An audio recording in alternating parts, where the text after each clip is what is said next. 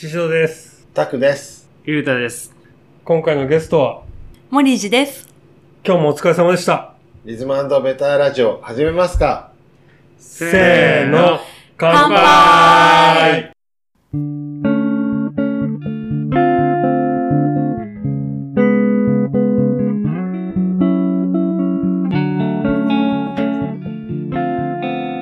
始めますよ。はい。はい。では、えー、エピソード9ということで、はい。今回のゲストは、なんと、コーヒーセッション森地さんということで、お招きしました。上がってます。ちょっと今日はあの、ゆ、ゆうたくんが、ちょっと始まる前に飲みすぎちゃったんで、いやいや、全然。あの、いい感じ、いい感じで。眠そうだよ。いい感じに眠そうなんで、あの、ちょずっとあの、司会進行はゆうたくんに変わってたんですけど、また僕の方で、バトンタッチで、復活ということで。はいまああの、森地さんといえば、リズム。リズムといえば森地さんみたいそんなことでしな。そんなことないですか？なんかちょっと言ってみただけなんですけどそんなこと。そんなことないですか？まあ、ただ、森地さん知らない人もいるんで、まずちょっと、自己紹介というか、はい。自分でできるんですか？はいって、き緊張してます めちゃめちゃよね。緊張し緊張してますよね。してますね。なんかそもそも、ナチュラルね。はい。そもそも、あの、何やってる人か、みたいなところから、聞いてこうかなと思って。はい。何やってる人なんですか？普通、普通で大丈夫です。めっちゃ緊張してて。大丈夫です、普通で。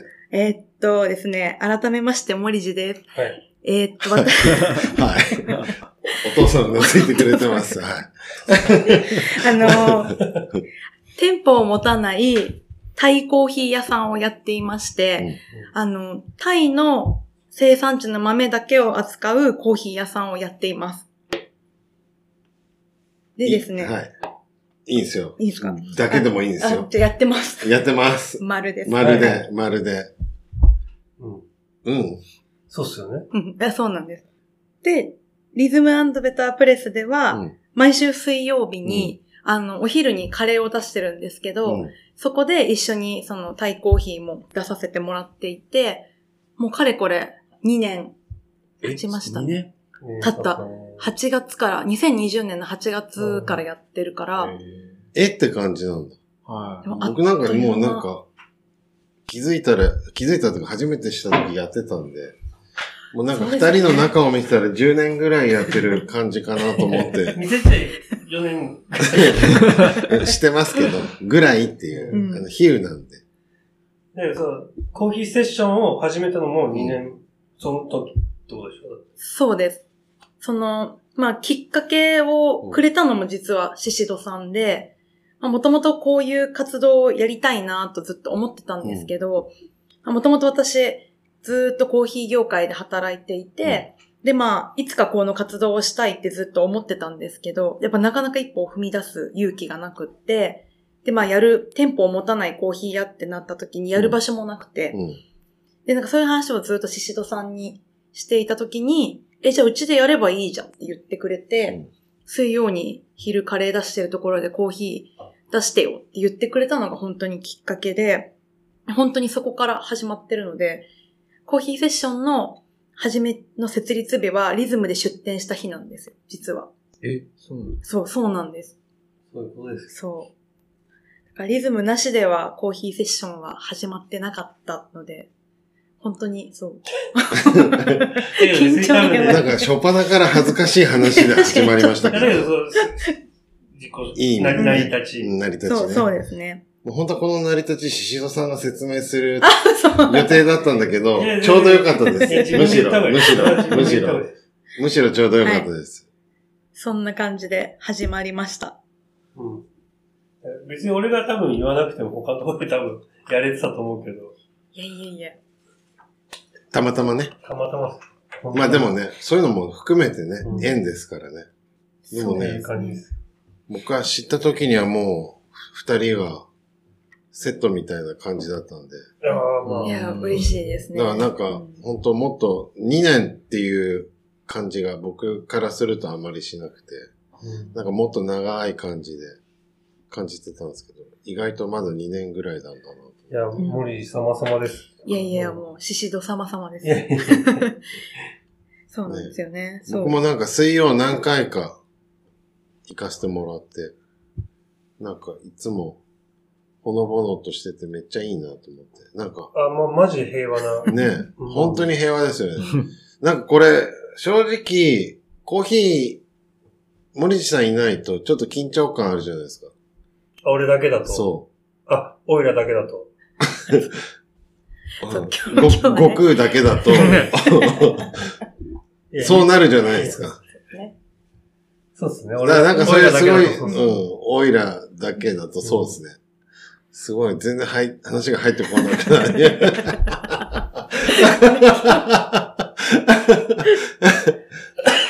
なんかすごくちょうどいいなと思って。いや、ほんとそうなんますか、しぞさんもちょっと柔らかくなるし、いや、そう、俺、俺、柔ら、オイラや、柔らかいっす。多いや今日、今日、おいら縛りの日なの。いや別に硬いわけじゃないけど、よりなんかこう、ほう、なんかのんびりな感じが出るなと思って。ああ、まあ、なんかほら、夜行くと結構忙しそうじゃないですか。忙しい。せかせかしてるっていうか。そうですね。でもなんかもうちょっとこう、時間がゆっくり流れてる感じがすごい心地いいなと思って。本当空気的にはめちゃくちゃいいね、なんか。ランチですね。なんか、うん窓も開けっぱなしだし、うすごいいいと思います。ね。おすすめです。だけど、まあそうそう誰のおすすめオイラおすすめです。オイラのおすすめ。確かに。めっちゃ伸び伸びやらせてもらってて、うんもう、本当に、だからお客さんも本当もともとリズムに来てくれてる方がやっぱり来てくれてえるし、そうじゃないそうそう新しいお客さんも。森地のお客さんー、もうん。来てくれて、もう森地目当て来てもらって、っていう、カレーも食べてもらって、すごい。よ、いい、いいでも感じで。そう逆もしっかりカレー目当ての人で、ついでにコーヒー飲んでもらって、うんみたいなのもあるし、結構、うん。もういつもの顔みたいな人たちが決まってきましたよね。でもね、なんか、それこそ、僕なんか活動してるから、そっからね、外に羽ばたいていろいろやってると思うんですけど、なんかも森さん。森さん森さんねそうですね。ねだから、うんなんかちょっとそこら辺もほじ、ほ、ほじくってじゃないや。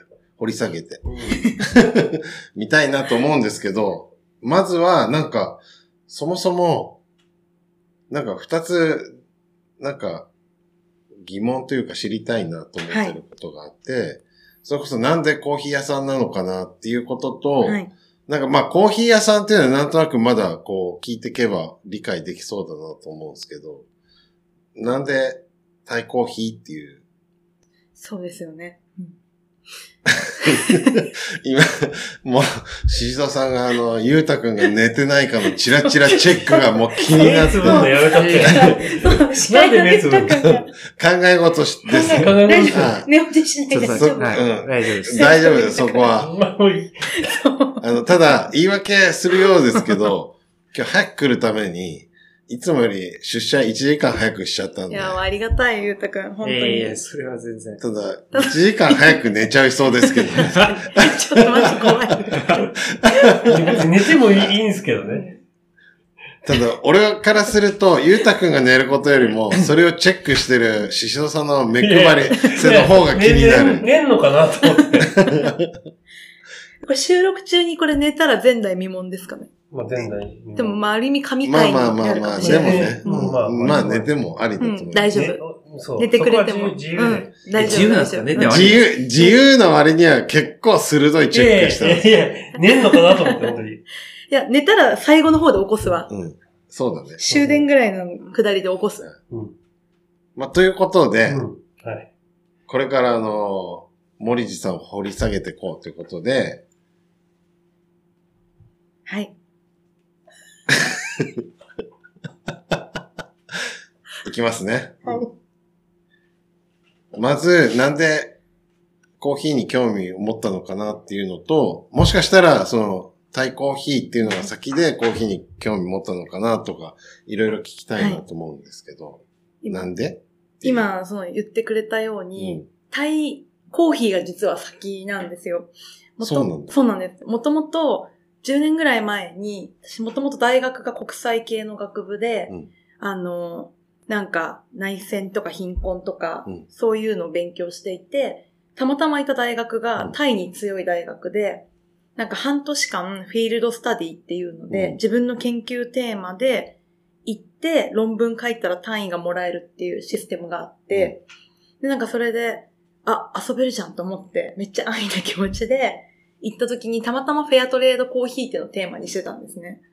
え、それは何でしたの？で、それはスタバがもともと好きで行ってて。やっぱりそ、の、研究するのにあんまり暗いかったり重すぎるテーマだとうん心が折れちゃうから、うん。それよりももっと自分に身近なテーマがいいなと思ってて、うんまあそれで本当に決めたものがフェアトレードコーヒーで、まあそれでタイに留学したのがきっかけで、うーん。そしたらやっぱりコーヒー生産地にうんインターンでホームステイするっていう。え、それたまたまなの？わざわざちゃんと調べて、あ、それは調べて、まあう自分でなんか連絡取って。いや、向こうにそういうコーディネーターの先生がいて、その先生か。伝いに、まあ、紹介してもらって、みたいな。で、その現地のコーヒー生産者のうん NGO みたいなのがあって、でそこがその、いろんな村に行って、コーヒー生産地の村に行って、コーヒーのその、植え方を教えたりとか、それこそ水のインフラを整えたりとか、いうことをやってるえー NGO あ、で、そっからやってるんだ。そうなんです。で、その人たちがたまたま山岳民族で、で、彼らも生産者だったので、うんうん。それでいろんな村を転々と、その村のお父さんと一緒に転々としてってて、で、そこでその本当にもう野良猫みたいにいろんな村に転々としてお世話になマーキって、ングして。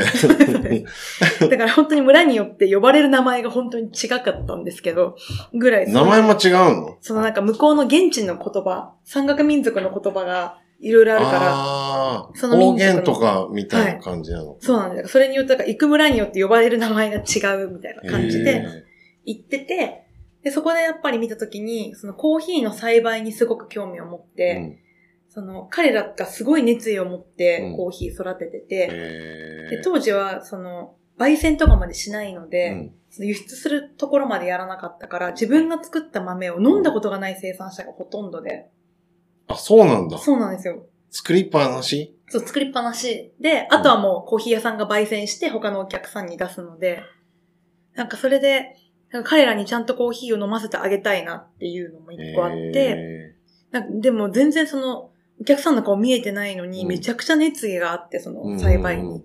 そこってコーヒーって面白いなと思って、そこから、まあ、あとは彼らにすごくお世話になったので、いつか恩返ししたいと思ってて、でも恩返しするためにはまず同じ立場に立たないとダメだなと思って、それであのコーヒーの道に進もうって思って、まあ、コーヒーの世界に入ったっていう。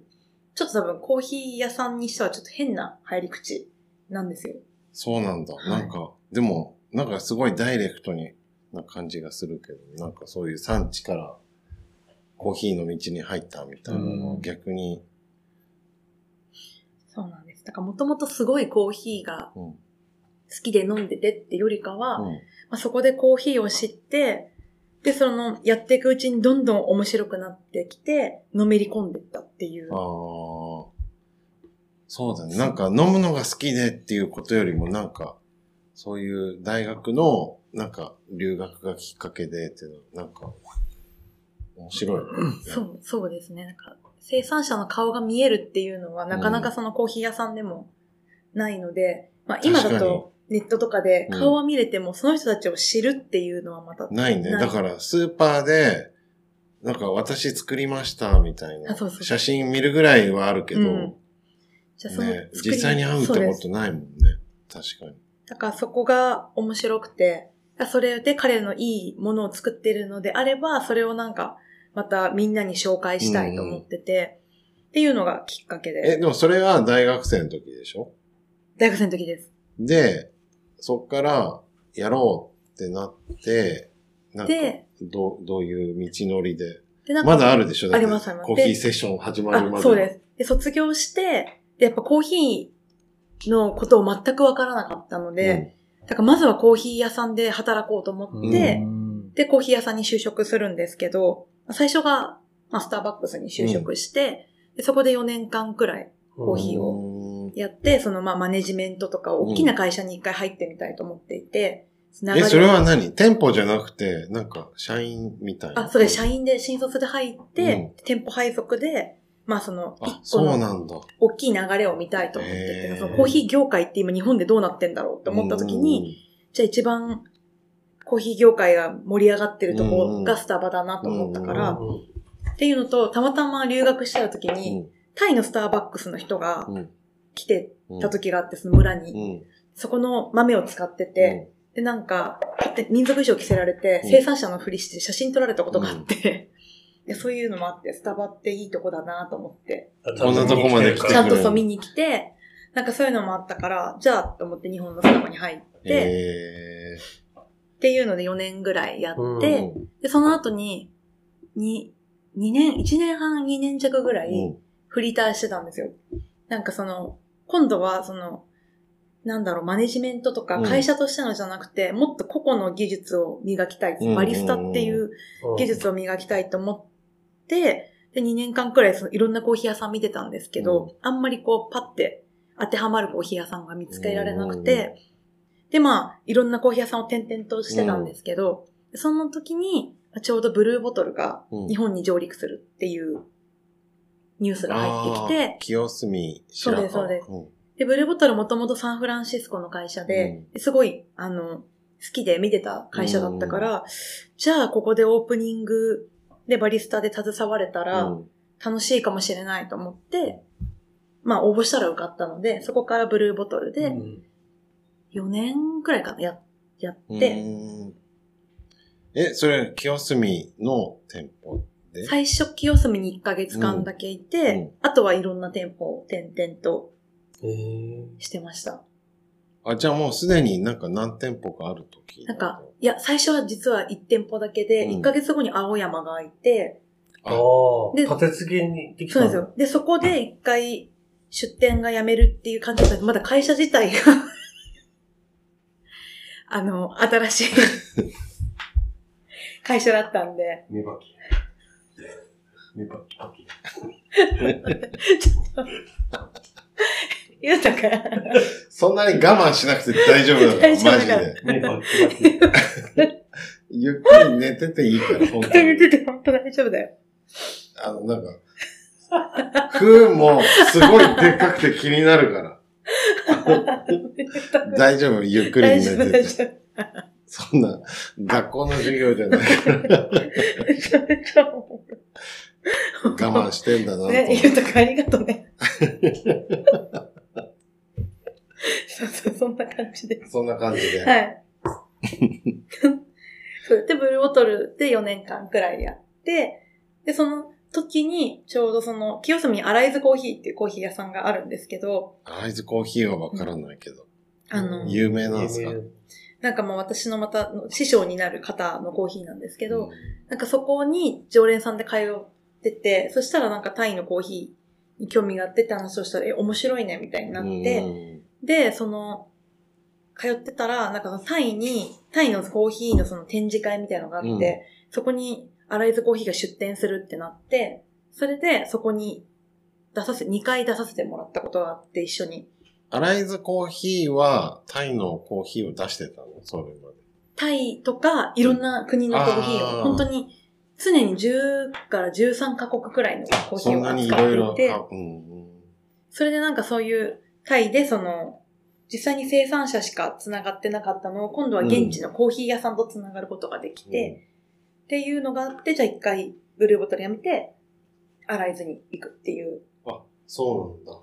で、そこで1年、2年弱ぐらい経験を積んで、で、まあいろいろ転機があって、それでそろそろコーヒーセッションやりたいなと思っていて、本当はそのコロナの前に先にタイに行こうと思ってたんですよ。うんうんうん。で、タイで半年ぐらい行って生産地とか巡ってから始めようと思ってたんですけど、まあちょうどコロナの時期になってたので、それで、なんかずっともやもやしてるんだったらまあ始めてみようと思って、で、まあシトさんも早くやった方がいいよみたいなのずっと言っててくれたから、それでじゃあやろうってなって始めたっていうきっかけ。で、それが、すまずは水曜日のランチから、そうです。んきっかけなんですね。まあ、ランチも、正直、その森地がうん。そういう話をする前は、マジでやめようと思ってたんで。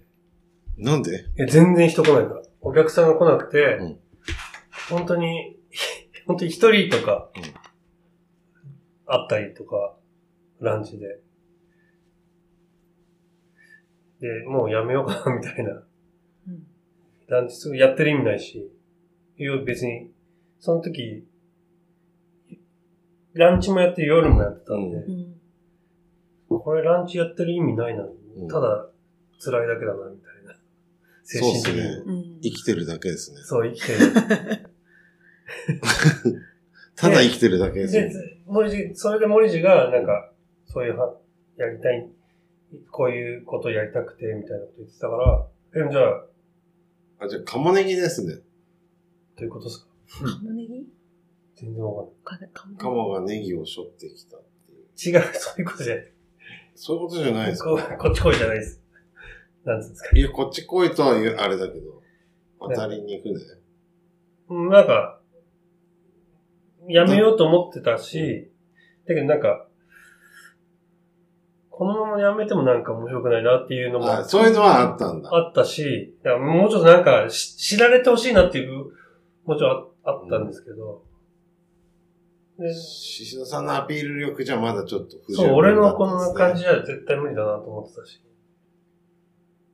まあ、やめるにしたらもう、だけど、その、別にお、う俺、じゃなくて、森人がなんか、こう、お客さんができればいいなと思って、その、いろいろこう、まあ考えたときにその窓開けて、コーヒーだけ出してても、多分来るんじゃもはやないかな。ランチやんなくてそうそう、もいいぐやんなくてもいらいから、そう、その時間帯、森人が出せば、なんか、来るんじゃないかな、みたいな。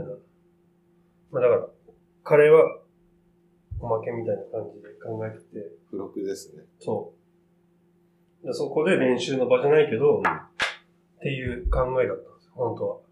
本当は？本当は。だから、それに、本当はっていうか、そうんだから、そうっすね。そうっすね。そっていうのが、なんか、まあ、静岡さん的にも、なんかやめてもいいかなと思うけど、このままじゃっていう感じがありつつ、う。そう、だから、なんかちょうどね、どうしようかなっていうところで、こう、いいタイミングで、使えばいい。た感じですね。使ってくれればいい。みお店の片隅を使ってくれれば、それでなんかきっかけができればいいんじゃないですかね、みたいもうもはや片隅じゃないですけど。な。主役、主役。全面的にポーンってなってるそうっすねありがたい。本当に主役です。僕結構あの、ランチが終わった後に行くこと多いんで、時間的に。うん。そうするともうほら、ランチ終わって、しのさんが後ろの方でのんびりしてて、コーヒー一生懸命売ってるって感じなんだ。なんかどっちかっていうと、ししどさんが片隅な感じそうですすもちろんイメージ的に。いや、本当そうです。だけど、その、実際やってみて、うん。本当に森地がお客さん連れてきたりとか、連れてきてくれたりとか、本当プラスになってます。ありがとうございまいや、もう、もうす。でもありがとうございますけど、マジで。うんまあむしろ、ししどさんが言うべき話だったけどいやいね。やいやでもなんかこう、共通の知り合いが増えるのは楽しくて、その言う人がまた夜来てくれてもいいし、でも逆に夜来てくれてる人が、じゃあ昼来ようかなって来てくれる時もあるし、その人いるんですか？えちょこちょこいますよ。います、います。あと、近所のね、やっぱおじさんとかが、そう、俺ね、結構それがすごい面白くて、なんて言うんだろう。俺俺の方が先に知ってるのに、あ、そうなんだ。そうそう、俺の、そのランチでよく、森地がやる前に来てくれるおじさんとかがいて、ただ黙ってね、二人でこう、こう、店員とお客さん黙って、こう、あ単に食べて帰るみたいな、感じだったんですけど、森地とすごい仲良くなって、森地とすごい喋りに来るみたいなうん人が増えて、すごいなと思って。いや、でもあのおじさんは、最初やっぱ全然コーヒー買ってくれなくて、うん。カレーだけだったじゃないですか。そうそうで、この人は多分コーヒーに興味ないんだろうなと思ってて、やっぱ一杯500円もするし、だから、ちょっとずーっと、あ、この人はコーヒー興味ないんだろうなって謙遜してたんですけど、なんかある日、ちょっとだけ、その、試飲カップに入れて、あ出したら、うんそしたらそれを境に、本当に律儀に毎回頼んでくれるようになって。でも徐々にですよね。あんなに喋る人と思わなかったです。でも本当に、森地と喋りに来るみたいな。で、もはやカレー食べないですか？食べてますあ、それは食べてる。だけど、ちゃんと食べてますしょうがなくカレー頼んでるそんなことない。あれ貴重なお昼ですから。違う違う違う違う。いや、ほんとそういう感じ。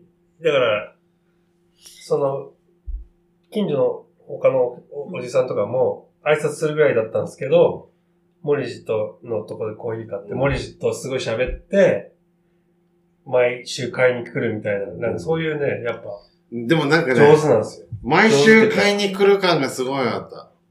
なんか、お昼ぐらいになったら、多分お昼休みになった瞬間なのかわかんないけど、なんか水筒持ったおじさんが二人ぐらい、そうそうそうそういう人が結構いて、うん。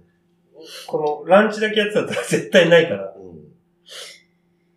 でもなんかそういうやっぱお客さんも最初すごいとっつきにくくて、でもやっぱ来てくれるのが嬉しいから、やっぱり時々出店してても、ああ、今日ちょっと疲れたな、みたいな日とかもあって、行くのちょっとだるいなって思ってても、やっぱこの来てくれる人がいるから、うん。あでもこの人、今日やらなかったらこの人のコーヒー飲めないなって思うと、うん。やっぱり行こうってなるので、本当なんか、いいモチベーションにはなってますね。うん確かに、ね、意外といつも行ってる、習慣で行ってるところが休みって結構なんかリズム崩れるからね。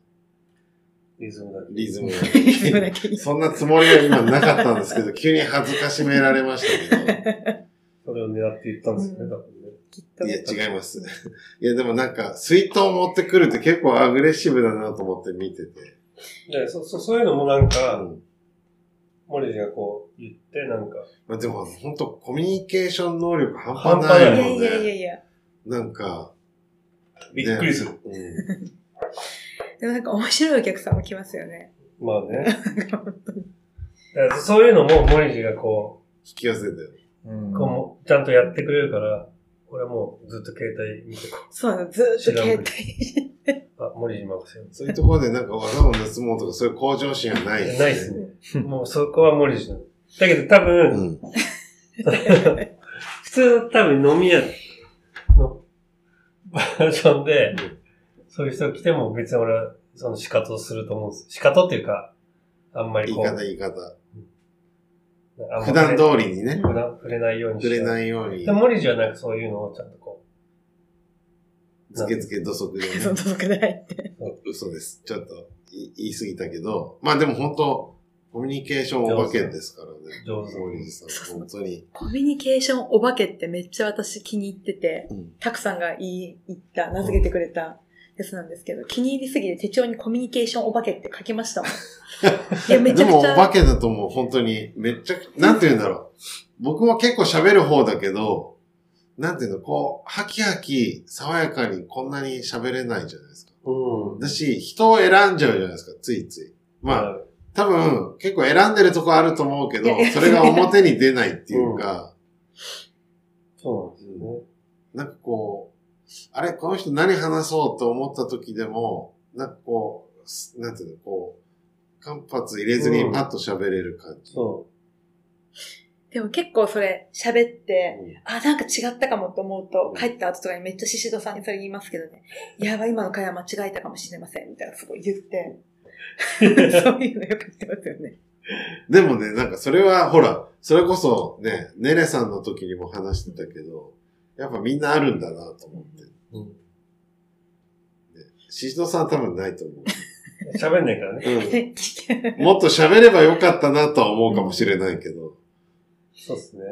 確かに。いや、でも本当そういう意味ではいいコンビですね。水曜日。いやいやいやまあ、な主かなか、役本当主役だと思う。いやいやいやいや、おかげさまで。主主役っていうかなんか、そうだね。うん、ちゃんと、むしろ名前逆にした方がいいかもしれないですね。いやいや、いや、ダメですよ。リズムにセッションの方が、立場的にいや、は、ほんとそうっすよ。いやいやいやいや、そんなこと本当ないですよ。いや、マジマジでそう思います。だって。いやいやいや。でもまあ、本当に水曜日は楽しく。なんか仕事なんですけど、半分なんか本当にもうなんか遊びっつったら怒られますけど。でもなんかね、その遊びもなんか面白いなと思うのは、なんかこうほら、僕なんでちょっとコーヒーしか飲まないのに長居するけど、うん。なんかいろいろ話してて、なんかこういうふざけたシール、ステッカー作りたいんですとか、なんかあの、スタンプ溜まった人にうんもらって困るようなものを作りたいんですとか、なんかそういう遊び心があるのがなんか面白いなっていうのは、なんかああいうゆるい、なんか時間の中だからなんか話せるし、なんかそれがすごいいいなと思って。そうっすね。なんか、ね確かに。スタンプダメだねって結局何になるかい。言っちゃう？いやなんかね、第1弾は作ったんだけど、第2弾から本当に今止まってて、え、じゃあ溜まったらいけないのあれ？いや、溜まっていいんですよ。うんなんなら、ジュン君なんて4枚ぐらい溜まって、これどうしたらいいのって言われて。俺結構飲みに行ってんのに、いつも出すの忘れて、まだ1個しか押してないんだけど。いつも出し忘れてんだけど。そうもらって困るノベリティをいろいろ考えるんですけど、なかなかそこのグッズ作りまでいけなくて。でもちょっと今面白いものを作りたいのと、まあタイに行くのでちょっとそこでそうか。しょうもないものを買ってこようかなと思ってます。なんかね、なんかでもそういう話してる時間もなんか、緩くて面白いなと思って。なんかお昼の、お昼のっていうか僕の場合大体午後の時間だけど。まあそうっすね。なんかだけど、そういう空気の方が、なんか、そういう、いいことが起こる。気ねがするんですよねなんかね、アイデア的にも。うん。そう。お客さんにも伝わるじゃないですか。なんかそういうのがね。確かに。そう。別に緩くても、緩くて悪いことはないなっていう。ね、特にね、うん。ああいう場所だったら。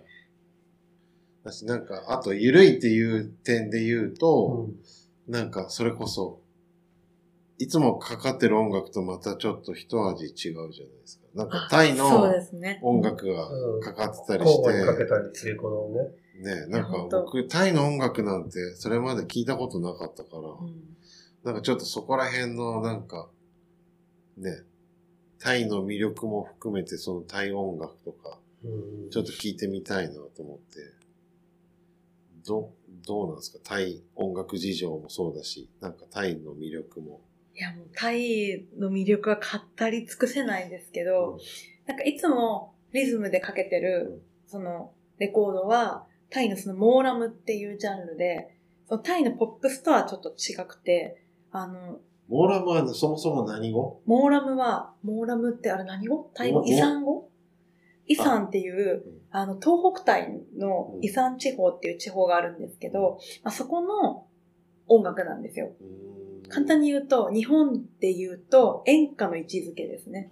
で、タイ全土ではないんだ。そうなんです。だから、その、若者とかに、モーラム聞いてるって言うと、え、なんでそんなの聞いてんのって言われる。そうなんだ。本当演歌なんですよ。おじいちゃんおばあちゃん聞くみたいな、あね。、そうそうそう、もうお年寄りが聞く。あとはよく出稼ぎでイさんの方からタクシーの運転手さんとかがバンコクにいるんですけど、あ昭和のタクシーの運転手さんみたいな。そういう人たちがめちゃくちゃバコンで流してる。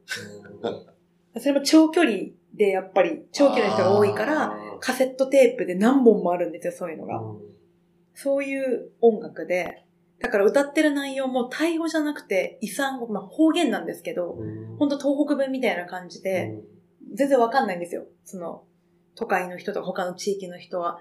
あじゃあ普通の、何？タイ語じゃない？そうなんですか。私もだからわかんない言葉。うんタイ語、なまってるんだけど、もう全然言葉自体が違うタイ語なので、へどっちかというとラオスにすごい近い地域なので、ラオスの方がすごい近くて、ーラオスの人とは普通にイサンの人は喋れるんですよ。言葉が近いから。っていう音楽で、ちょっと癖のある、本当癖ありますよね。うん音楽、演歌ですね。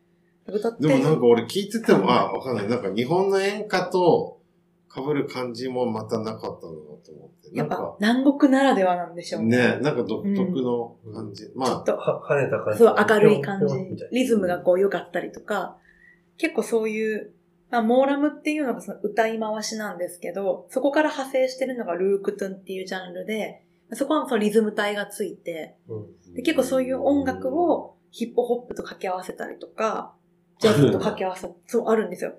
あと、ブルースとかけたり、それこそポップスとかけたりとかして、やってる、まあ音楽のジャンルがあって、まあそういう音楽ジャンルで、まあ、かなりニッチなものなんですけど、ルークトゥンね。そう。あそこのレコードにはルークトゥンがあるの？あれはレルークトゥンなの？あれはルクトゥンとモーラム両方あります。あそこでどこ？ああ、ごめんなさい。赤羽の？リズムの、あリズム。のうん。でプレスで置いてるレコード、うん森氏が置いてるレコードで、あ、そういうことね。なんか、その、同じように聞こえるから、全部が、正直わかんないから。だから私は多分好きなその系統が似てるから、であれはルークトゥンって呼ばれるものがほとんどで、あ、そうだよね。なんかモーラムは歌い回しなので、結構その演歌の拳みたいなあ、そうそうそうそう。と一緒でなんかモーラムシンガーさんと演歌歌手ってめちゃくちゃ似てて、まあ、師匠に弟子入りして、うんその、その歌い回しを習うみたいな。で本 日本の演歌歌手と一緒だね。全く一緒なんですよ。だからその、こういう本とかもなくて、ついて、歌って、実践で学ぶみたいなで、ね。その地方を巡業していくんですよね。モーラム楽団。すごい。本当に一緒だ本当にね。演歌と一緒。で、そこでおひねりもらって生計立てるみたいな。北島事務所みたあ、いな。そうそうそうです。でそういう北島事務所。そうそう。精進みたいな。そうそうそうそう、そういうこと。わかんないけど。そういうなんか、いるんですよ。いっぱい。聞いてる向こうの人は笑ってると思います。いやいや、別に笑かそうとしてないあ、そうなんですか。例え話として、うん。そうなんだ。あるっていう。うん。そう、なんかその、モーラムっていうのと、また別枠でタイポップっていう。あ、それもタイのポップスで。それは若者が聞くやつ？ょそうです、そうです。あ、そうなんだ。あそっちもすごく好きで、最近だと、4ラパ、多分、うんシドさんめちゃくちゃ気に入ってかけてくれてますよね。気に入って。4ラパ？どういう？おすすめ。なんか、シティポップみたいなね、うん日本のなんか。なんか今、タイで、まあ、東南アジア全般なんですけど、シティポップがすごく流行ってて、日本の。だから山下達郎さんとか、それこそユーミンとか、うん竹内まりやとか、大滝健一とか、あの辺の曲をみんな聴いてて、そのパクリみたいな、うん。本当に曲、あ、曲を作って出してる人めちゃくちゃ多くて。でもちょっとやっぱ変わるんでしょなんかタイの人まあ、どどなんか違和感ないですね。おしゃれタイ、タイタイって感じはしないです。うん。あの、洋楽聴いてるイメージ。うん。おしゃれな。そう最近で、タイのそういうシンガーが増えて、日本に結構来てるんですよ。で、それこそ WWW でやってたりとか、うん。渋谷の。そうそう。で、この間の4ラッパは、対バンで出てたんですけど、その対バンの相手がヨギーだったんですよ。ヨギーニューウェーブそうヨスとか、ギーニューウェーブ、そうそう。ネバーヤングビーチとか。あ、そう、ネバ、あ、間違えた。ネバヤンだった。ヨギーじゃなかっただけ。どヨギーとも。ヨギーともやってましたよね。そう。とか、あと日本人と結構タッグ組んでやってたりとか、うん結構有名なのはスタンプさんっていう、タイの星野源って言われてる人がいるんですけど、わかった。そう。よくテレビとかちょいちょいえ出て。出てんの？知ってうん知ってるんですか知ってますあ、でも僕は、あた違ったらあれだけど、たまたまそれこそ羊文学のあことをなんか写真撮ってて、タイの男の子みたいな感じだったかもら、うん。それを一回聞いたことがあって、そうだよあ、っていそうので。教わったので知ってるだけあ。です。うん逆に今言ってた日本のバンド僕一個も知らないです。まあ、そう。そういう人がいますっていう。ちょっとなんか、いいいんですけど、け、いけてる音楽をやっいけて、てる音楽の人ね。結構いろんな人と一緒にやってたりとか、うんタイポップめちゃくちゃ面白くて、うん。ヨンラパ、確かに。本当にそう、4ラパーすごい聴いてほしい、おすすめの。毎日これかけてるかそうなんだめっちゃかけてますよね。うんうん。も。もみじのだけだ。いや、いいんです。もうかけてくれれば。4ラパーとこか、こぞという時にかいや、毎日ここぞって。確かにめちゃめちゃ雑かけてにかけてますよね、絶対。今日も朝おはようございますって言ったら4ラパかかってましたよね。ここぞだったんだね。ここぞだった。モルジ来るな、かけなきゃ。ここぞってかけたんだけど。な、なんか、困ったらかけるみたい困ったらかける。さっきと違うじゃないですか。確かに。そういうここぞね。なんかお客さんと沈黙続いてんな、あここぞ。ここぞ。お、おいらここぞって。いやめちゃめちゃ、そう、いっぱいいます、タイのな。え面白いアーティストは。ー、ゆうたくんとか聞くだって。はい。いやー、全クラ、クラミンタイ。あクランミンは、タイの、タイファンクってジャンルがあって、そのタイファンクがかっこいいと思って感銘を受けたアメリカ人がやってる。あ、そうなんだ。そう、あれアメリカ人3人組なんですよ。タイファンクああ、それ分かった。あクランミンテキサスは、の人でしょ。あ、そうそうそうああ、そ知ってる。コロンビンってそそう女の人いるう。やつ、。あいますいます。3人組の、あ、分かった分かっめちゃめちゃね、今人気な、そうなんだ。俺、それこそ、それがわかんない。なんだっけ、あの、名前は知ってるけど。YMO のファイヤークラッカーとかカバーしたりとかしてあ、あ。なかなか、すごい人気ですた。ね。でもあれを聞いてタイの音楽って一瞬気がつかなかっわかんないですよた。ね。うタイファンクっていうまたジャンルがあって、あんだ。ちょっと、ん。え、でもすごい良かったよ。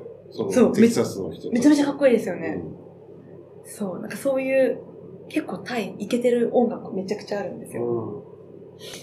うん。ただ、現地の人が、そういう音楽を聴くかっていうと、また別で、うん結構それ海外の人の方がそういうの好きな感じですね。まあでも日本のやつもそうだよね。シティポップってなんか言われるまでもうなんか、あそんなに聞いてないんじゃないかなと思う感じだ確かに。俺の時代なんて渋谷系とかが流行ってたんですけど、渋谷系ってなんすか？そういう、と洋楽に影響された、おしゃれな。ああ、そっか。うん前話したこの話、今、フラッシュバックした。小沢健二ですよね。まあまあ、お酒とか、そういう、お酒が組んでた、小山田圭吾フリッパーズギタだー。とか、小山田圭吾のコーネリアスとかが、そういう感じじゃないですか、多分。なんか全国的には有名じゃないけど、そうか。なんかこう、ね、そうそうそう。そういう感ごくじで、一部では、先端の音楽やってあ、そうるみたいな。そうそう。多分そういうイメージですね。だから、今言ってヨンラパとかはタイ人でも知らない人の方が多いかもしれない。ああ、確かに。結構何人かタイ人の友達に聞いても知らないってやっぱ言われるし。実際今もヨギニューウェーブ知らないところで、それと一緒です。うんそうそう、ネバヤンの道。ネバヤンとかわかんないですよ。なんか、朝ヤンしか出てこない。懐かしい朝や。正直。オーディション番組ですね。そんな、全然違うし、ね。すごい介護されてるおじいちゃんみたいな気持ちになってくいや、る。ほんとそう、多分俺も一緒ですよ。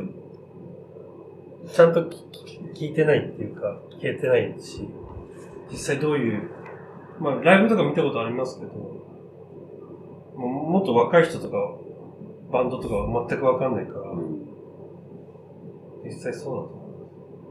う。結構そうだね。えーでもなんかね、そしたら面白いね。その、タイコーヒーもそうだけど、そこまでね、タイの音楽に詳しいし、うんなんかね、やりたいんですよ。なんかね面白くなりそうだねん面白いことを。もうちょっとそれも後々ちょっと聞いていこうかなと思うんですけど、はい。なんか、あと、なんか、ゆうたかありますか？え？え？って。寝てたしね。出てたね。えまあ、ありますかって。うん。ゆゆうたくんはさ、森氏と、はい。そう、仲いいじゃん。はい。あ、まあ、どそうだね同い年なんでね。そう、同い同い年どこで仲良くなったの？リズム。じゃあじゃあなんか、どういうきっかけで仲良くなるの？あ、でも、なんか、仲良くなり方が、急激じゃん。あ、でも本当それこそ、急激なんだ。結構急激なイメージだったんですけど。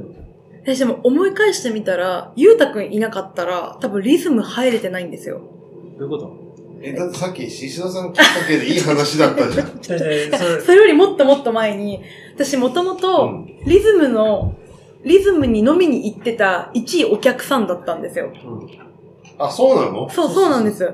その、一緒にこうやってカレーとコーヒーやらせてもらう前は、ただの、ただの夜いリズムに行って、今じゃ後、ね、レア客なのにね、めったに会わない。あの、くだらない話をずっとして、騒いで帰るっていう、お客さんの一人で、うん。で、それは一人で来てたの？それがたまたま前、その、アライズコーヒー時代うん。に来てたお客さんが、なんかリズムベタープレスっていうすごいおしゃれなコーヒー、なんか飲み屋さん、立ち飲み屋さんがあるんだけど、おしゃれすぎて一人で行けないから一緒についてきてくれないって言われて、え、いいよいいよって言って、一緒に行ったのが始まりで、で、その時、あガッキーね、で行った時に、なんかイベントやってたんですよ。うん。リズムで。うんなんか、ジジさんが餅ついてたんですよね。餅じゃない、うどんか。うどんね う。どん違いして言われた。じいさん誰か知らないけど。谷屋の。谷屋のうどんのジジさん。ああ、えーっと、人形町じゃなくて、なんだっけ？そうですそうですね。日本橋の。はい。の。で、なんか多分、なんかイベントをやっていてで、なんか本当にそういう常連さんばっかりうんの日で、でたまたまその日に初めて行っちゃって、で、最初、あ、これはちょっと入りづらいから、ちょっと日をまた改めようみたいな。うん。来たのに？そう、来たけどなんかもう入れなかったんですよ。うんああ、いっぱいで？いっぱいでみんなワイワイ、ワイワイやってて、なんかちょっと違うかもと思って、で、ちょっとまた日をじゃあ改めようよとか言ってた時に、たまたまゆうたくんが一番あの、ドアの端っこにいて、見がちだよね。そう。そこに。あの、いつもよりゆうたくんのポジションにいて、で、え、入りよみたいな言ってくれたんですよ。いや、でも今日なんかイベントっぽいからまた、いやいや入りねよ、入りねよ、みたいな感じで、入れてくれて、で、初めて喋ったのもゆうたくんなんですよ。だから多分それの一言がなかったら、多分リズム、また後日言ってたかもしれないんですけど、まあ、それで行って話してたら、なんかレコードも流れてるし、うん。で、なんか面白くて、そしたらなんか楽しくって、そしたらその一緒に誘ってくれた友達よりも私がハマっちゃって、一人でも行けるようになってっていうのが実はきっかけで。そうなんだ。うんじゃあ、ゆうたくん。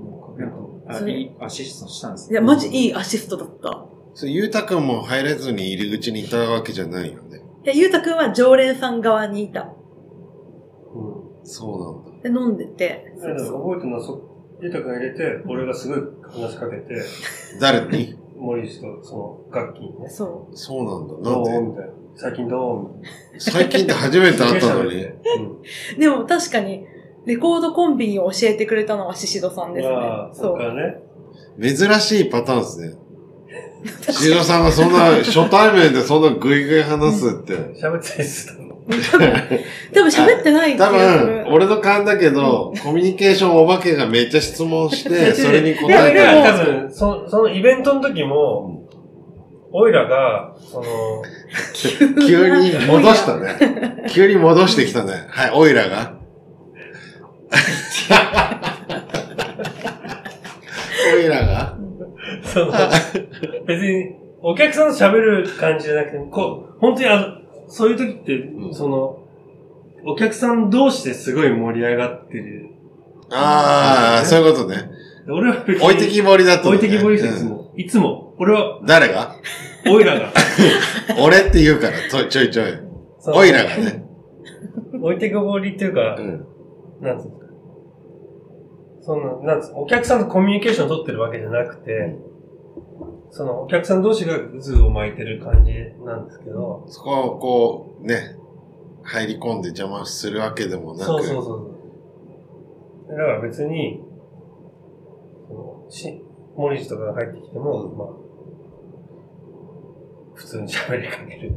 その心の余裕があったわけですね。いいイベントの中でもで、ね。ゆうたくんも、さ、話すごい話しかけてたのをうん。見てて、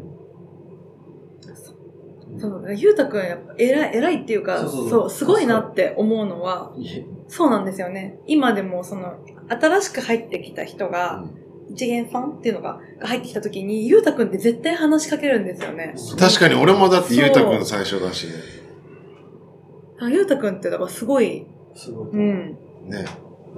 いいおその割に客さんだなって。うんは扱いが雑ですけど、いやいやそんなシシドさんの。そんなことないっすですよ、俺は。ナイスですよ。俺はナイス、オイラでしょいや、もうやめます。やめるんだ。やめないで。そりゃそうっすよ。別に、そ、そ、そりゃそうっす。扱い雑じゃないと思いますよ。そううわそのね。分かってくれてると思う。うん。まあ、どっちでもよかったってことで、今うん、扱いは、ゆうたくんにとったら。そこはゆうたくんのいいとこですから。でもなんかそれがきっかけで、うん本当にリズムで友達が増えたんですよ。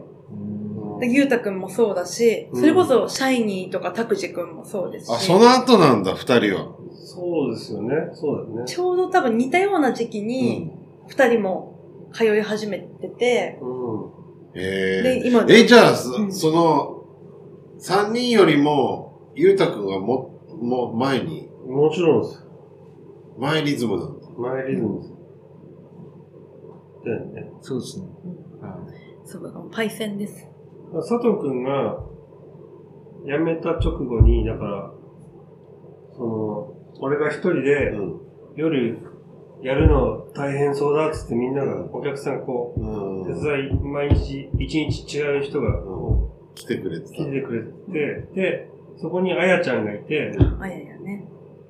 で、ゆうたくんが、だから、佐藤くん辞めてすぐぐらいで聞き始めたんですよね。すごいなんか、生まれ変わりみたいな。確かに。佐藤佐藤くんの生君まれ変わりとかじゃなくて、なんかまあ、そういう早めの段階で来てくれてたっていう。えー、そうだよね。佐藤君とは被ってないんだもんね。でもはいギリ、そう。ね、すれ違いみたいな。であやちゃんはだから佐藤くんも知ってるし、まあ、僕はあやちゃんも誰だか知らないけど。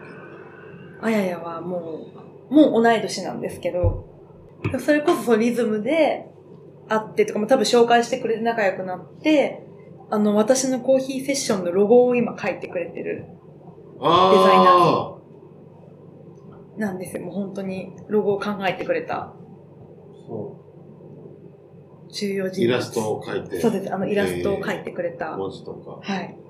う。あやあやちゃんも、なんか、森氏と急激に仲良くなってるイメージ。いきなり仲良くなってるみたいな。そうなんだ。俺のイメージですけど。なんか名前が一緒だったから、で、同い年だったから、うんなんかそれでめっちゃ仲良くなって。すごいと思う。すごいな。確かに。ししどさんの知らないところで。もうすげえ仲いいじゃどんどんどんど本当 でも、リズムのおかげで本当いろんな人と仲良くなって、知り合いも増えて、それこそそのまあセッションに関わってくるんですけども、シャイニーとかサンドイッチでずっと一緒にうん。出店したり、できたりしたので、本当ん。そうだうん。今、セッションっていうのが出てきたので。そもそもセッション、なんでセッションにしたんですか？セッションは昔からずっとこれはつけようと思ってた名前で、あ昔から思ってたはい、これもう10年間温め続けてきた実は名前で、私はもともと音楽聴くのがすごい好きで、ジャズのセッションからこれ来てるんですけど、なんかジャズセッションって、いろんな人が勝手に入って、楽譜とかなくてもフリーでいろいろやるじゃないですか。うん。でもそれでめちゃくちゃかっこいいフレーズが生まれたりとか、なんかそういうことが自分もしたいなって思っていて、だからその思いがあったりとか、そのストーリーがあったりとか、なんかそういう人とか物とかことうんと一緒に何か一つのことを作り上げたいって思っていて、私だからタイランドコーヒーかけるクエスチョンクエスチョンクエスチョンっていうのを掲げてるんですけど、うんそのクエスチョンっていうところがセッションになる部分なんですね。だからいろんな人と一緒に何かをやることで一つの面白いことが生まれる。うん。っていうのを流動的にやりたいと思ってて、っていうのでセッションっていうのをつけてて、じゃあまさにね、リズムでいろんな人に出会って広がったのもね、そうなんです。ね、そういうまあ、感じだもん。他のとこでもそうだよね、多分ね。他の場所でもやって、うん。確かにいろんなとこでやってるもんね。そそれこそねそうです、ね蜃気楼もそうだし、そうですね。そう、来てくださって、ねそうそう。あと、なんだっけ、一回、あそこ、下北の、あ、ボーナストラック。そう、とかも。あれはイベントでやったりねとか。でもなんかいろんなところにそうそうそう。なんか、出没して、すごいと思う。いやいやいや。あなんか面白い。だってリズムでも朝一やったりとか。そうか、そうだ。ね。だけどなんかその、別に、こうちだけじゃなくて、その他のところでもガンガンやってるから、そう、だからなんか俺この間、初めて蜃気楼行った時に、なんかちょっと不思議な気持ちになった。なんでなんか。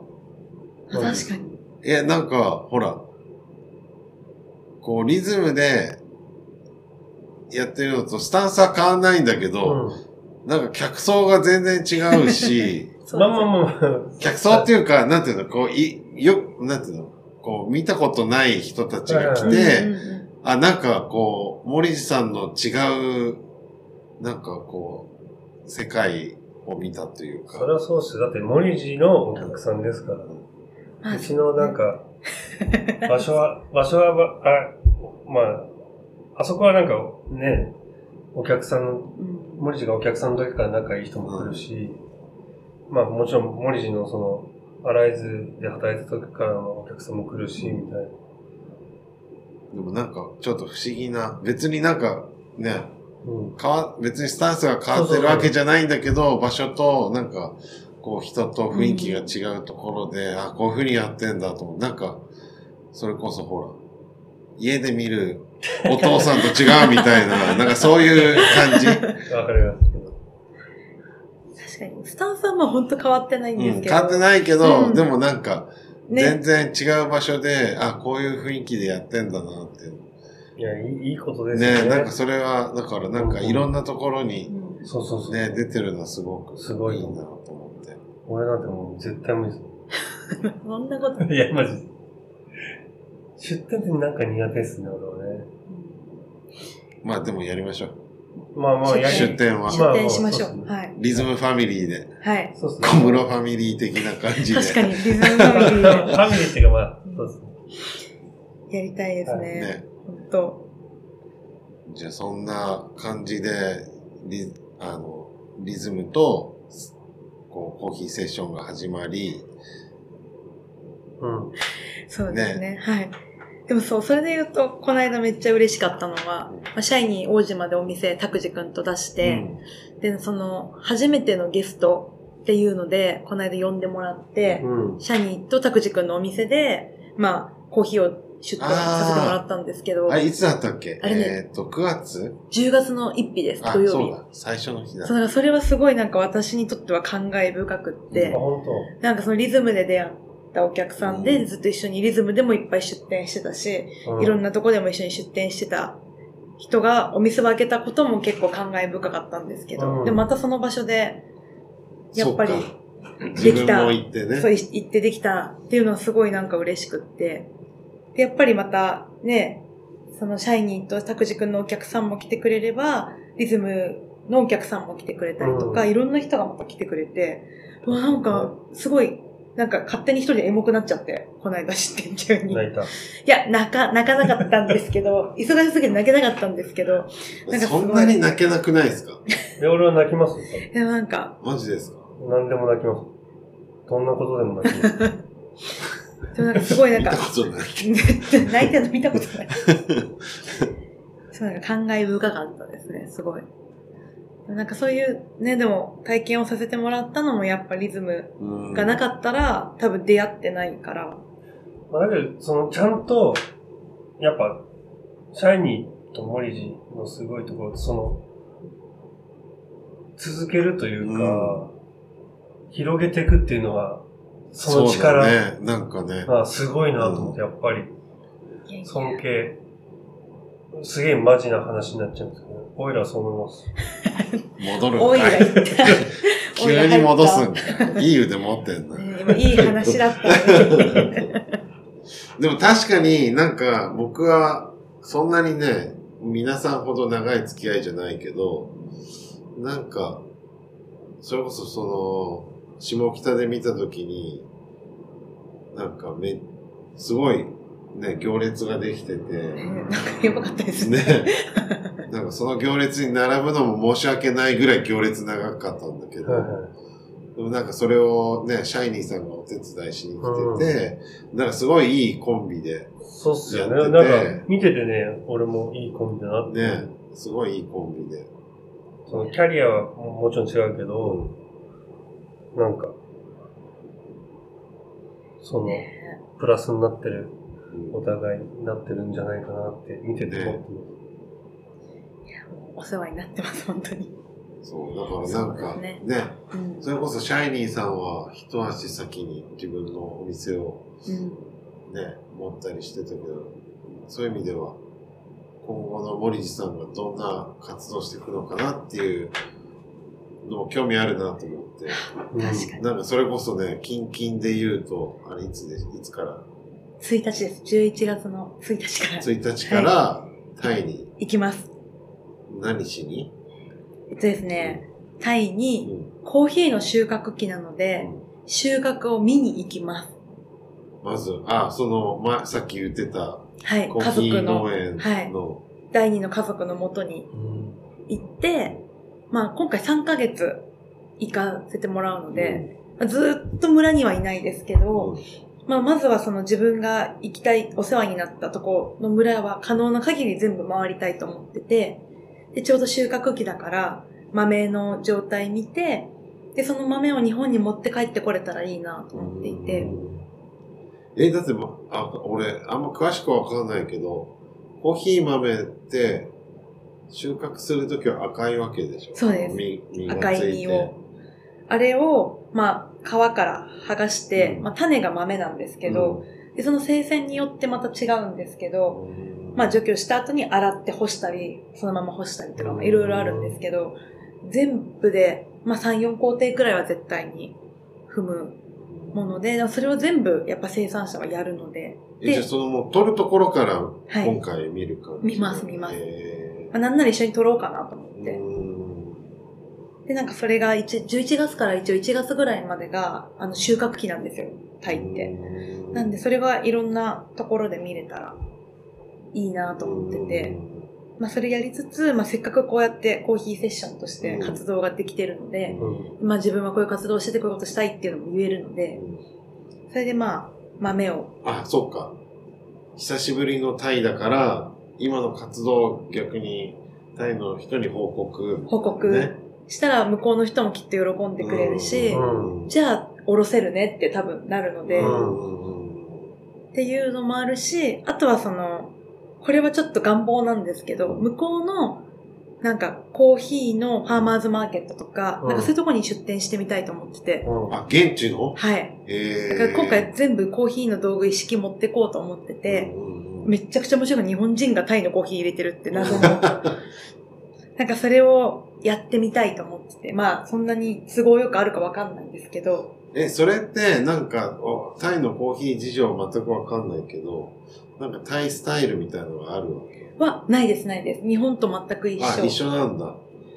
で、今結構タイもコーヒーすごく市民権を得てて、もうバリスタもいるし、世界大会とかでも結構入賞とかしてるんですよ、タイ。え2年、5年前とかに世界チャンピオンも出てて、タイー、タイから。はいえだから全然もう今かなりもうメジャーなもので、お店もめちゃめちゃおしゃれだし、だからなんかちょっと知り合いのお店があるんで、そこでバリスタできたらいいなと思ってて。そういうアグレッシブさがすごいなと思って。ねうん俺には絶対ないから、本当に。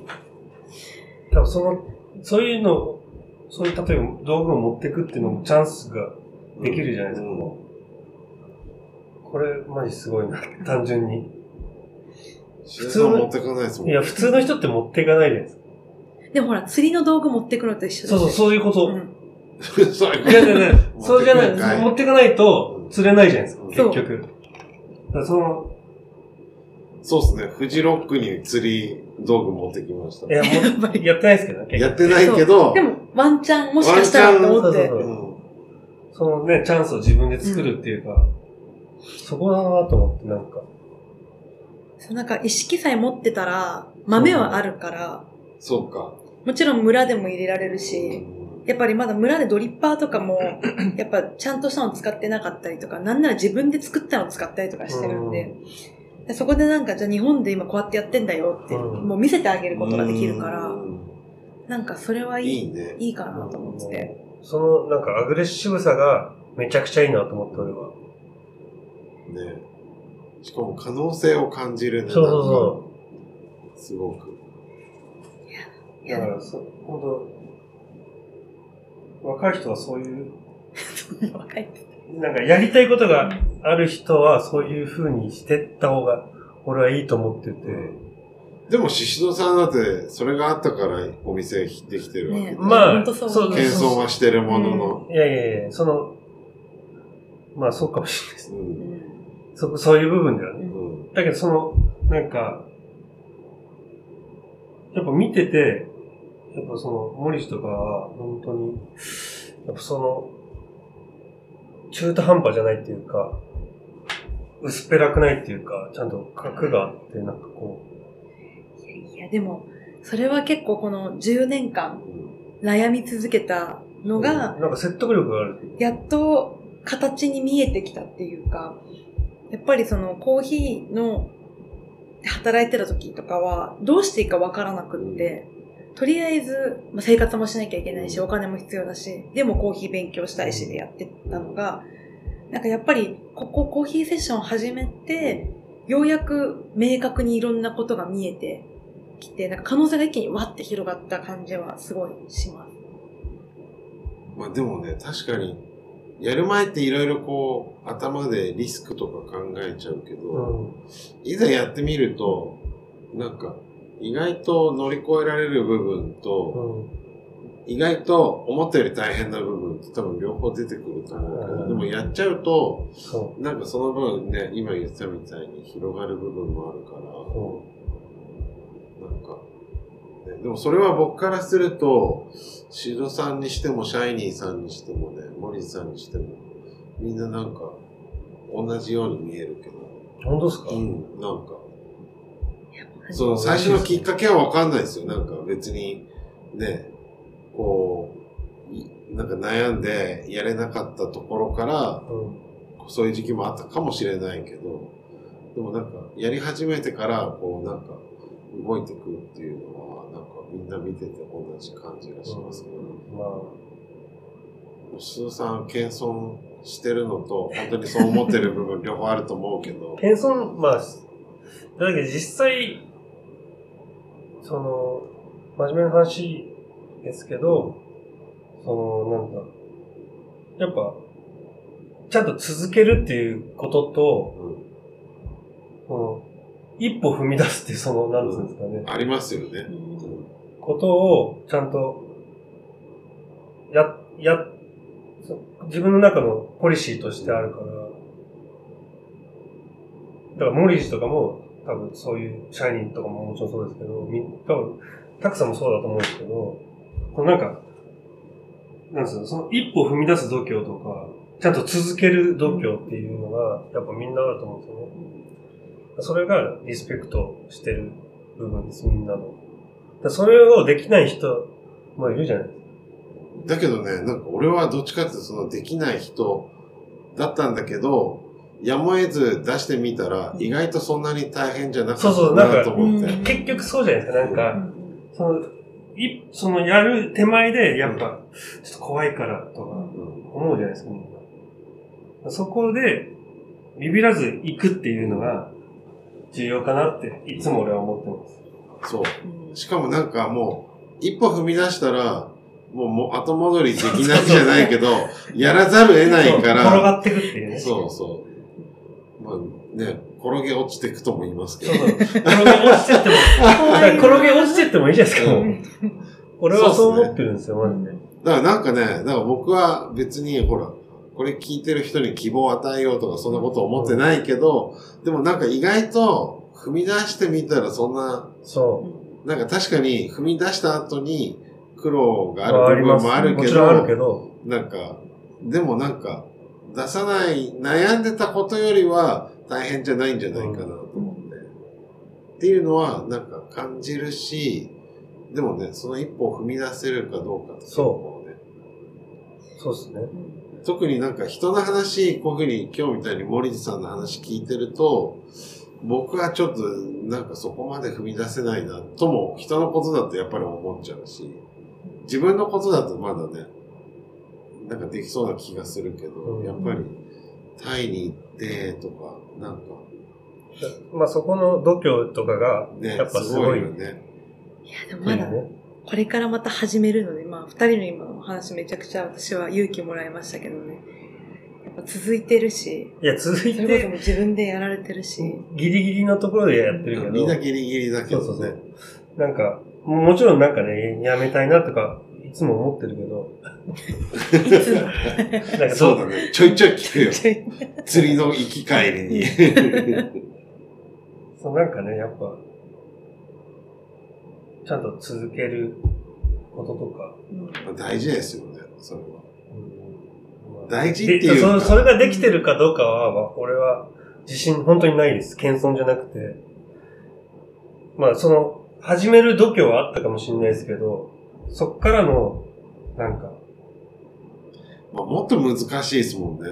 うん始めるのも難しいけど、続けるのってもっと難しいなと思。っだからそれが、コロナになったりとかして、うんちょっと、モチベーションとかもやっぱ。変わってきちゃいますよね、以前の。本当それいつも悩んでるんですよね、実際。だけど、森氏とかそのシャイニーとか、ま、始めたじゃないですか、コロナからでも。そっから、そこがまた違うから、そううん。ぜひ頑張ってほしいなっていう。そう、リスペクトももちろんそのなんかね、こう、そこで広げたっていうう。ん確かに。そうだよね、コロナ禍だもんそうね。そうなんですよ。でも逆にコロナ禍だから始めたっていうのもあって、多分コロナ禍じゃなかったら先にタイに行ってたと思うんですよね。うん。ああ、そうか、始める前に。そうか、そうか、そうか。まずは豆を見見に行ってとか、うん。向こうでコネクション作りに行ってって思って帰ってきて始めるだったのが、いやでもコロナいつ開けるかわかんないし始めちゃえって言って今、きっかけがあって始めたけど、始めてから行った方が絶対いいなって今思ってるので、そうだよね。だって、向こうにで話すときにね、もうすでにこういう実績がありますみたいな。説得力があるから、ねいやそ、そこを作ったのがマジで、本当すごいなと。あよかったなと。ねでちゃん、ちゃんとやったっていうのはね、やれない人もいるし、それを。でもそれも言い聞かしてます、自分に。ちゃんとやったって思おうっていうふうにいやいや、やったと思ってるよ。だって、思ってるよ。やったと思ってますよ。誰が？森氏が。いやーもうありがとうなんか、ございます。なんか、その、やっぱ、そういうコミュニケーションお化けじゃないけど、うんそうやってちゃんとお客さんを作るってことをできてるのがすごいなって。ね俺はできないから。いやでも実際ね。うんオイラ。おいらおいら。急に俺おら。はいできないです。俺はできないからね。いやでも、ね、もうでもなんかさっき二人が言ったみたいにもう、始めたら、もう始め、走るしかないから。うん転げ落ちていくだけ本当だかに それすごいいい表現だと思うんですけど、本当意地ですよね、もう。やっぱ、村の人たちもすごい期待して待っててくれてるし、これは一回やらないといけないなっていう、もう、変な使命感みたいなの勝手にありますけど。でも、楽しいですね。いろいろうん楽しそう。見てても。もますが。うん。ちろんね、大変なことあるんだろうけど。そうじゃあ、これから、じゃあ、11月1日から、いつまで ?2 月と2月の1日に帰ってきます。おー。まあ言うて3ヶ月なんですけどね。いやいやいやいや。そう結構周りなんかもう一生会えないんじゃないかみたいなテンションでみんなに言われるんです確かに、俺も、なんか、本当に。もうい、すごい帰ってこないのかと思って、本人に話聞いたら、3ヶ月で帰ってきますって言うから、まあ、ある意味ほっとしたけど、結構だからなんかごめんって気持ちがいやいやいやいや。でもね、みんな大好き、森地さん、3ヶ月も会えなかったらみんな寂しいですからね。いやいや、あっと永遠のように多分、獅子田さん永遠のように感じてんじゃないですか、3いやでも。これ帰ってきて、めっちゃ白々しかったらショックですよね。あ、初めましてみたいな感じだったら。いや、俺そういうタイプです。うんうわー、最悪だわ。多分、2週間も空けたらもう、急に緊張し始めるからね。人見知り発動する。そ多いっす。う。遠い親戚みたいなね。そしたらもう、ちょっとタイから送りまくります。わ。どうでもいい。画像を。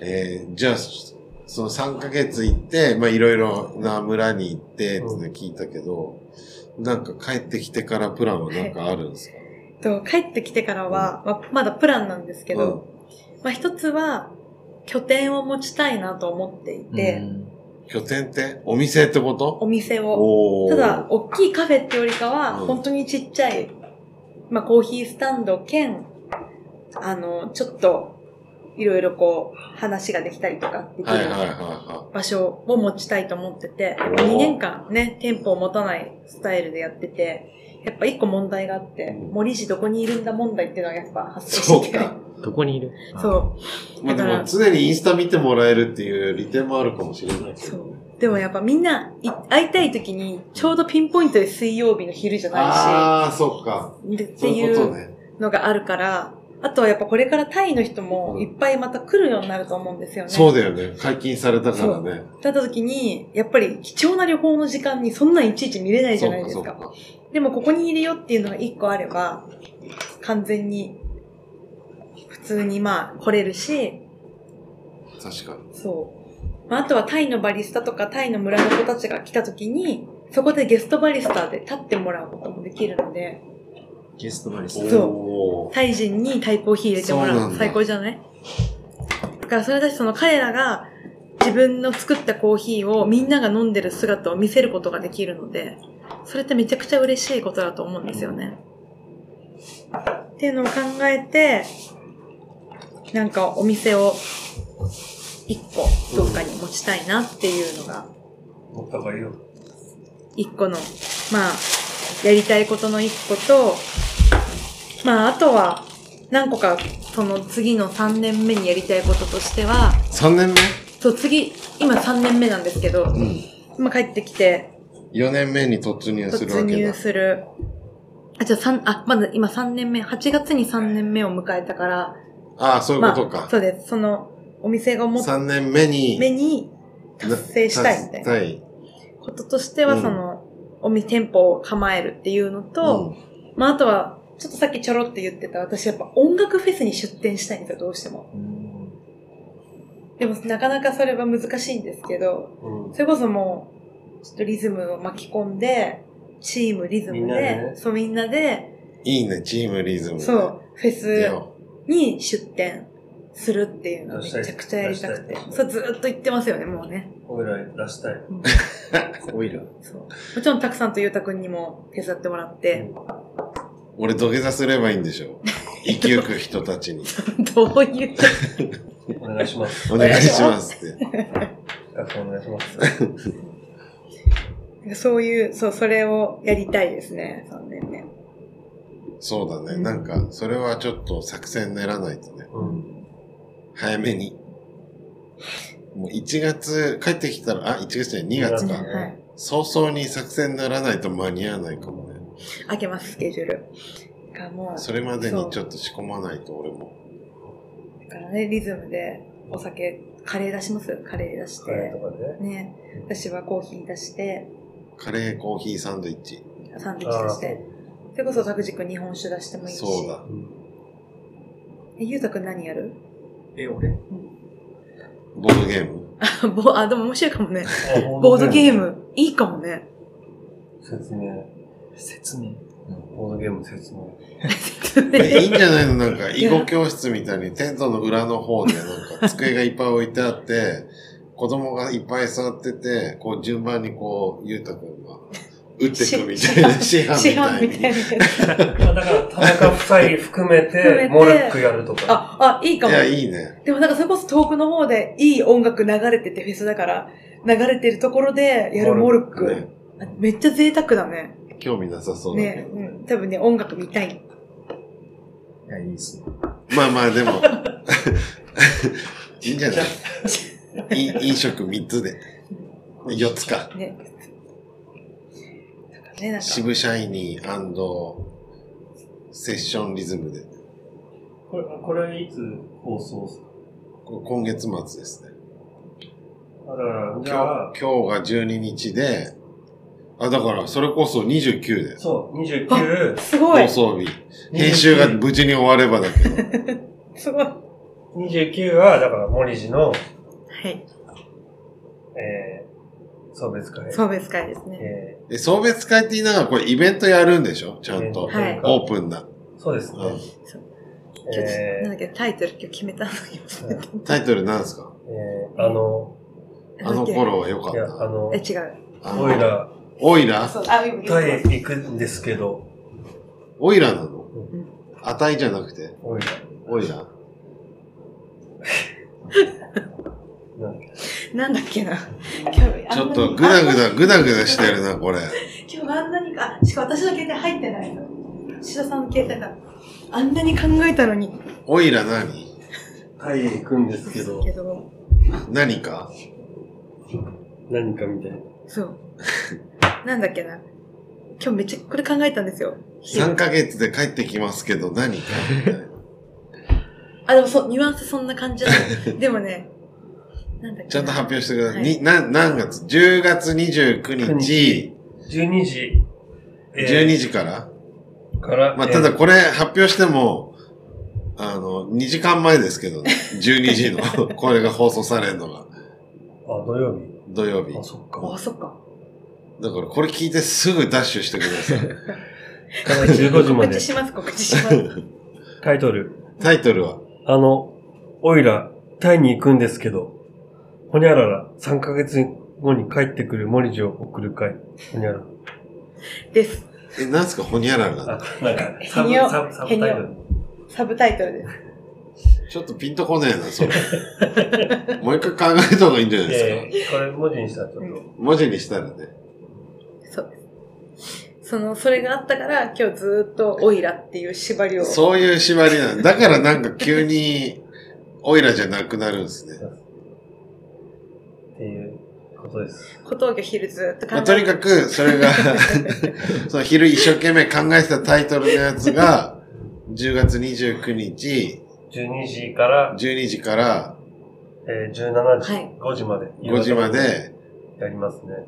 タイコーヒーあり、あり、タイの音楽流れの、タイの音楽流れるのか。